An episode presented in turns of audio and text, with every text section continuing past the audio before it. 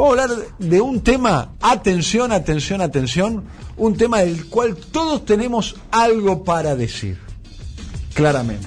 Exactamente. Es la historia de... Historia de las zapatillas. Muy bien. Más que todos tenemos algo para decir, también todos la usamos. Es un objeto cultural prácticamente universal. Yo no uso zapatos. Y nunca fue, y no, no siempre fue así, ¿eh? Uy, está fatal. No, por eso yo no uso zapatos. Ah, las no uso zapatos. Una tesis antropológica realizada por la UNSAM en un barrio muy popular del conurbano dio que UNSAN tres- es la Universidad de San Martín. la Universidad de San Martín que los tres productos productos más utilizados por los sectores populares, estamos hablando de la base de la pirámide, son zapatillas de marca, celulares y el tercero sorprendente, cumpleaños de 15 a las hijas. Este último lo vamos a dejar de lado porque para desarrollar en otro momento, pero ¿cómo es que los sectores populares buscan zapatillas y agrego de marca? Eso ya es para tirar un hilo muy interesante. Estas historias no es que solamente se me ocurren a mí porque estoy loco. en este momento las investigaciones históricas están sobre estos temas. El libro escrito por Leonardo Farri se llama Zapatillas, Historia de Moda, Deporte y Consumo por la editorial Pay 2 y cuenta la anécdota de... A ver, escuchen este tema. Escuchen este tema.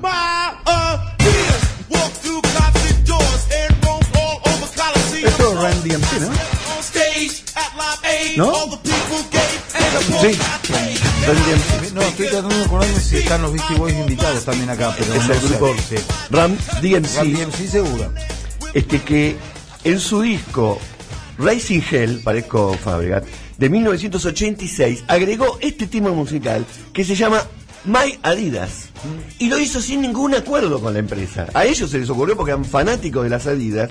Y en ese recital fue un manager, fue un CEO de Adidas, lo vio y automáticamente les hizo un contrato. Obvio. Claro. Entre otras cosas, porque estaba lleno de gente cantando como fanáticos un tema, el tipo dijo, ¿cómo se nos escapó esto? Tenemos publicidad gratis. Bueno, esto es un poco una especie de síntoma de lo que generan y lo que vienen generando, por lo menos de los últimos 30 años, las zapatillas, porque en realidad, en base a muchos modelos, mirando Hollywood, mirando... Este, no sé si les pasa a ustedes, cuando yo era chico, las zapatillas eran para hacer deportes. Totalmente. No Era un artículo, no. No, y se- cuando uno se vestía se ponía zapatos. Claro. Y a la escuela se iba con zapatos. Todo eso dio un vuelco absoluto. Es una larga historia la de este objeto cultural, muy de época, y que en realidad fue Adidas la que lo terminó de consolidar, más allá de que hoy en día Nike vende más que Adidas. Pero ustedes saben que, por ejemplo, muy trabajado, ¿eh? En películas de Hollywood se agregó el tema de las zapatillas. Vamos a nombrar tres ejemplos. Marty McFly este, usó unas Nike Mag en Volver al Futuro 2 Claro. Sí. y se ocuparon de que se vea que era esa la Exacto, zapatilla. Este, en Forrest Gump se prueba sus Nike Cortés y toda la película es él corriendo con sus Nike Cortés y en la película Kill Bill la novia Uma Truman, qué personaje, Uma Truman haciendo de, de novia se pone sus Asic Onituska y con eso amarillas se convierte en un ícono Claro. Hoy en día, la forma que están utilizando, el otro día había hablado Mariana de esto, es utilizar influencers. ¿eh? Gente que tiene alguna influencia en las, en las redes y hacer usar las zapatillas, pero eso ellos mismos dicen, en la medida en que los influencers hacen propaganda de cualquier cosa, pierde credibilidad. Les cuento un poco la historia del calzado, porque ustedes saben que, por ejemplo, si ustedes van a Egipto o ven viejas inscripciones egipcias, un personaje que tienen los faraones al lado es un funcionario que se llamaba el sostenedor de las ojotas. Estoy traduciendo, ¿no? El sostenedor de las ojotas. Me dice, eso es un funcionario importante. Eso en jeroglíficos, ¿no? En jeroglífico, que significa Nike, no. El sostenedor de las ojotas, porque, primero, en cada rito funerario hay que estar descalzo. Entonces, una de las cosas que pasa permanentemente es que el faraón se saca las ojotas. Y la otra es, es un tipo que está todo el día al lado del faraón. Claro. Alguna influencia tiene. Alguien que le dice chivo que le sostiene la Bueno, el- la segunda manera, la segunda, el segundo desarrollo fue la costumbre de envolver los pies con trapos. Recuerden que en las Olimpiadas que se hacían en la antigua Grecia se competía descalzo. Claro. Claro. Este, y estar descalzo o calzarse lo primero que se podía fue la costumbre durante mucho tiempo, empezar a hablar de zapatilla, recién lo podemos hacer a partir de fines del siglo XVIII, cuando unos fabricantes de caucho, que destinaban el producto para hacer ruedas de bicicleta y después de autos, empezaron a usar lo que descartaban, es decir, lo que no les entraba en la rueda ni en la bicicleta, este, para poner esa, esa, eso como suela y lo envolvían con una lona y ahí empezó a ser Como una especie de alpargata inicialmente. como una especie de alpargata, ya vamos a hablar de alpargata, pero esas primeras, esas primeras que fueron en Inglaterra se llamaron plimsolls, que es una palabra de origen náutico. Es decir, entre los que tenían algo que ver con la náutica empezaban a usar este tipo de zapatillas porque el caucho te agarra Claro. este, frente al agua. Las segundas, de 1892, ya en Estados Unidos, son las llamadas sneakers. No sé si las sí, conocen. por supuesto. Pero la palabra sneaker, que tiene que ver con furtivo, es decir, aquel que Existen aún unas sneakers. Sí, existen. Y los que usaban estas zapatillas eran personas que se podían acercar sin hacer ruido. Les ponen el nombre porque no hacían ruido y entonces de ahí venía el que se acerca de manera furtiva, usa las sneakers. Y finalmente, tenemos que en 1839 la empresa Goodyear hace el primer patentamiento de zapatillas. Lo primero que patentan zapatillas son las Goodyear, porque ellos fabrican la goma de la Claro, suela. claro, claro. Y dijeron, bueno, vamos a aprovechar. Si hubiera avivado eh, Henry Ford, que quería llenar el Amazonas, también hubiera, se hubiera lanzado el negocio de las zapatillas. Sí, es una que se perdió Henry. Ahora, según la historia, las primeras zapatillas que se fabricaron en forma masiva, recuerden, antes de las marcas, el que te hacía la zapatilla era un manufacturero, un zapatero. Uno pedía, dame con caucho abajo, pero las primeras que se fabricaron en forma masiva fueron las, los Kets, en el año 1916, y un año después, el marqués, este dato lo subrayo, el marqués Converse, o Converse, Ah. funda las famosas zapatillas Converse, que en la pronunciación seguro que la estoy diciendo Me mal. estás cachando. No te estoy cachando. Y él es el que funda las All Star. Dentro de esta empresa. El modelo Chuck Berry. Exacto. El modelo Chuck Berry, que es la botita que se utilizaba para eh, El jugar al básquet, Claro. que empezaba a ser un deporte muy popular. Estamos hablando de eh, principio del siglo pasado, ¿no? Exacto, estamos hablando de hoy es, 1917. es como la zapatilla más clásica de todas. Sí. ¿No? Podemos Sí, decir. sí, sí, y la zapatilla es muy popular porque es muy elemental. Es una suela de goma, de caucho y una lona. Claro, y y fíjense el método que utilizó él para popularizar sus zapatillas, porque todo el mundo jugaba al básquet. El tema es que él quería imponer la marca. Entonces contrató al basquetbolista Charles Chuck Taylor, que iba por toda la Argentina, eh, por toda la Argentina, Por todo Estados perdón, Unidos. por todo Estados Unidos, dando cursos de básquet. Y después del curso te vendía las zapatillas. Le chico, ¿ustedes quieren jugar bien al básquet? Bueno, esa más o menos así así, pero pónganse estas zapatillas. Si no, olvídense. Como el vendedor de sábanas puerta a puerta, más o menos. Es una cosa por el estilo, pero es el que inicia esta costumbre de que, y sigue siendo deportivo, es solamente deportivo, pero instalar la marca. Ahora, ustedes fíjense la, el marketing, cómo se aviva, y uno de los que más se aviva, se aviva es Converse, pero después este, eh, también Adidas. Tipos como Elvis Presley, como James Dean y John Lennon son fotografiados con zapatillas. Sí. Y por en el tanto- caso de, eh, de James Dean con las Jack Purcell, que es- hoy es una marca que tiene Converse también, que también es una zapatilla así media, media sencilla, una lona y demás. Pero logran, logran Popularizar. popularizar, pero con un argumento que es buenísimo. Hasta ahí se usaban zapatos de cuero y botas. Exacto. Y sea, así, no existía y así el se bailaba. Y así No, se bailaba. De hecho, Lennon, Lennon decís, bueno, ayudó a publicitar las zapatillas. Lennon ya había publicitado las célebres Beatle Boots, las botas que usaban los Beatles en los comienzos y que fueron tan identificadas con los Beatles que se las llamaba así, Beatle Boots. O sea que Lennon podemos decir que impuso dos formas de calzado o ayudó a, impo- a, a imponer. entre otras cosas que impuso. Sí. Ahora, lo interesante fue que la concepción rockera, entre otras cosas, decía, hay que romper con los zapatos. Claro. Hay que ir a la zapatilla que es más cómoda, es más Y la. Solstar es el eh, calzado oficial de los Ramones. Los. Ramones, claro. Pogo. Sí. Los Para dar un ejemplo. Exactamente. ¿Auspician este pogo? Hay que decir que hoy Converse es una empresa eh, que fue absorbida hace años atrás, no tengo la precisión exactamente, por la gran marca de escala mundial de calzado deportivo y de ropa deportiva que es Nike, digamos. Ahora habl- hablaremos de eso, pero Adidas en la actualidad factura por año 15 mil millones de dólares. Y no es la que más factura. Y la empresa Adidas fue fundada en 1949 por estos hermanos, Adolf Dassler, que después le decían Adi, Adi Dassler, Das. Adidas, pero todavía él no era Adidas, Ad- Adolf Dassler y su hermano Rudolf Dassler, que confeccionaban las zapatillas y pantuflas más o menos a pedido, cuando alguien venía me haces unas zapatillas, y esto se empezó a este, expandir hasta que tienen una pegada extraordinaria cuando le dan las zapatillas que usa el atleta negro Jesse Owens en las Olimpiadas de Berlín de 1936, que son extraordinarias porque son las que organizó Hitler.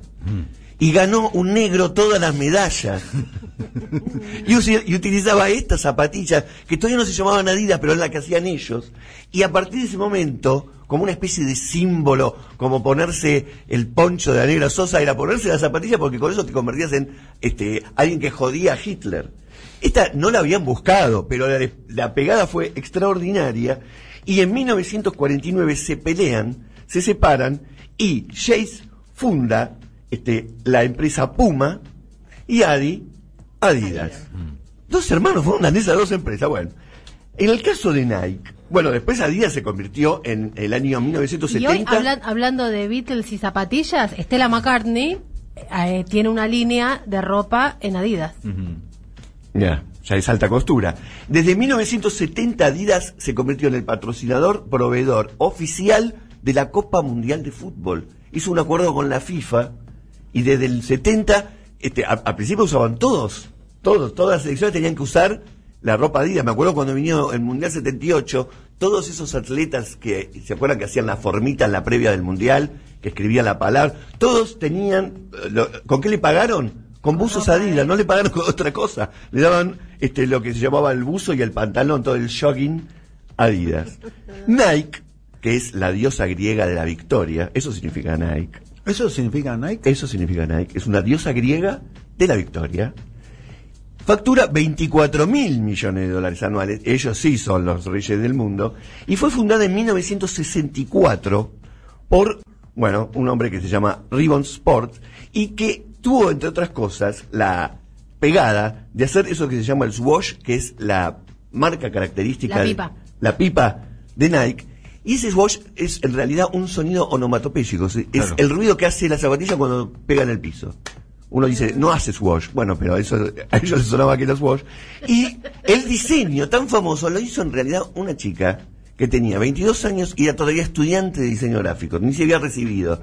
Y ya hizo la obra de diseño tal vez más La grande. de todas. famosa pipa de Nike, ¿no? La famosa pipa de Nike. En 1996 reciben una fuerte denuncia porque el calzado deportivo que hacían el Air Jordan, que era el que utilizaba Michael Jordan, en Indonesia utilizaban trabajo esclavo. Y ustedes fíjense la cuenta que hacen acá. En Indonesia tenían seis fábricas de Nike. Entre las seis fábricas no le pagaban a todos los obreros ni siquiera la mitad de lo que le pagaban a Mike Jordan, Michael Jordan por hacer la publicidad. Le pagaban 20 millones de dólares a Michael Jordan por año y entre todas las fábricas de la- de del oeste asiático no juntaban la misma cantidad de dinero. Ahora hay que decir, tenían esas ventas porque las utilizaba Michael Jordan, nada más y nada menos. Vamos a la Argentina, porque en la Argentina hay una larga historia que tiene que ver con Alpargatas, con la empresa Alpargatas. Entre otras cosas, una empresa que quedó en la liturgia política cuando ese grito Alpargatas sí, libros no. Que hay que decir, Perón ni bien se enteró de eso, dijo, ¿cómo que Alpargatas sí, libros no? Alpargatas sí, libros también. Pero la utilizaron mucho ciertos universitarios gorila para decir, ves, es la barbarie, Claro. el peronismo es la barbarie. de. ¿Quién hizo alpargatas? Lo hizo un inmigrante vasco este, llamado Robert Fraser, un ingeniero textil. ¿En qué año? 1883. Y era para el trabajo en el campo. ¿Quieren escuchar una propaganda de alpargatas, una antigua propaganda de alpargatas, saben? Livianas y económicas como el aire. Alpargatas rueda. El camino se acaba, las alpargatas siguen. Comodidad bien calzada, economía bien plantada. Alpargatas rueda, pasos frescos y livianos a toda hora para todos. Con planta de fuerte fibra, capellada de loneta de algodón y 80 años de experiencia. Alpargatas Rueda, tradicional producto de Alpargatas, símbolo de calidad reconocida. En toda esa publicidad no hay una sola imagen deportiva. Hay No. escenas del campo, el camino se acaba y la zapatilla sigue. Bueno, porque estaba destinada a ese tipo de público. Era para el laburante, para el trabajador del campo e incluso de la fábrica. Y en ese sentido, son los primeros que abren también el campo a el calzado deportivo. Primero con la marca Pampero, y después, con el dueño, el dueño de Alpargatas tenía un perro y le puso a la segunda marca que creó el nombre de su perro. ¿Cómo se llamaba esa marca? Topper.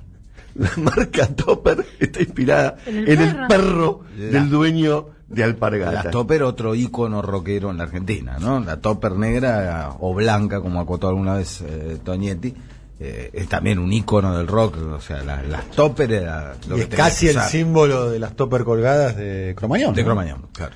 Ahora, cuando la competencia empezó a ser fuerte con extranjeros, es decir, cuando Adidas llega a la Argentina, lanzan otro producto que es, son las zapatillas flecha. Las zapatillas flecha. ¿Quiere escuchar una publicidad de flecha? Ya sé lo que va a decir. ¿eh? A ver. Hoy es un día para empezar. Creo que hoy algo nacerá. Hoy es un día tan especial. Este no es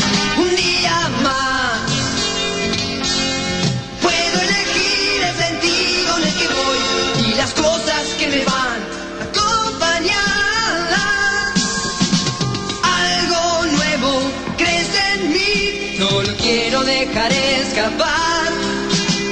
Sé que no es fácil, pero lo voy a intentar. Algo Esta publicidad es de 1970, pero la, la marca Flecha nace en el 62 y en el 70 se impone. Es realmente un clásico, Flecha o Adidas. No había mucho más para elegir y creo que con cierto espíritu nacional y popular algunos usaban Flecha, pero por supuesto la marca de las tres tiras era fuertísima. ¿Con qué estaban hechas? Con lona y suela de PVC, muy sencilla, este, y se hicieron muy populares. En el año 2006, la marca Cosiuco compró Flecha y después entró como una especie de... se perdió en el medio del mercado, no, no pasó mucho más. Ahora, este símbolo, este ícono de las marcas y las zapatillas, es un objeto muy interesante porque más que la utilidad de la zapatilla, hay gente que ni siquiera habla de la calidad de lo que puede hacer la zapatilla, de lo que lo puede lograr, sino que es tener una zapatilla y pertenecer a un grupo, pertenecer a una tribu, es casi una, una marca en el doble sentido, marca porque es una marca comercial y marca porque te marca una personalidad, algún tipo de grupo de pertenencia. Esa fue la historia de las zapatillas.